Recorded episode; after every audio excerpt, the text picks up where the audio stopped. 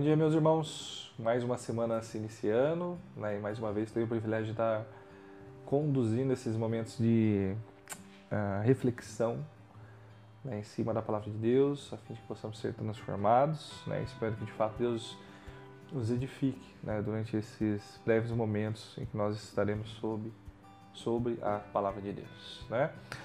Uh, hoje eu queria compartilhar com os irmãos Tiago 1, Tiago 1, versículos 2, 3 e 4, que diz assim.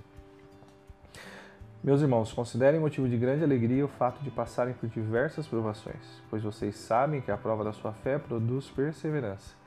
E a perseverança deve ter ação completa, a fim de vocês sejam maduros e íntegros, sem lhes faltar coisa alguma.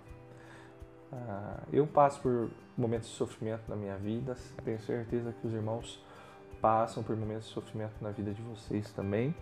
Né? E o tema que eu quero estar abordando durante a semana é como que a gente pode lidar com o sofrimento, como o crente lida com o sofrimento. Né? O ímpio, quando ele lida com o sofrimento, ele basicamente ele está lidando com as consequências da queda na sua vida. Né? Ele vive em um mundo caído e isso então interfere a sua própria vida também caída.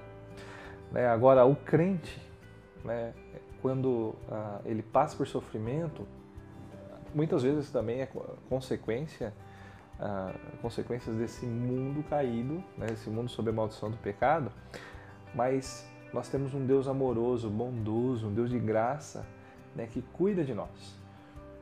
E então, né, até esses momentos em que lidamos com o sofrimento, Deus usa ah, com um propósito específico, né, e esse propósito é para que nós possamos alcançar maturidade, integridade.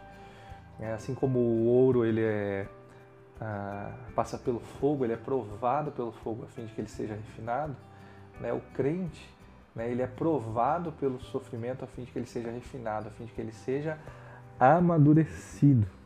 Né? E é daí que a gente consegue compreender né, o comecinho do versículo fala que meus irmãos considerem motivo de grande alegria o fato de passarem por diversas provas, por diversas provações.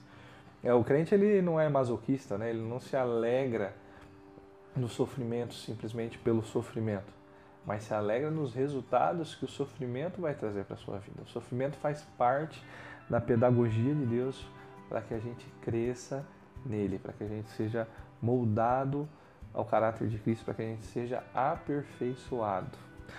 Ah, e é por isso né, que eu coloquei o nome dessa série, né, de não desperdice o seu sofrimento, porque nós temos uma forte tendência, né, de quando o sofrimento vem sobre a gente, a gente começa a questionar, murmurar, reclamar. É, não que o questionamento não tenha lugar, não caiba, né?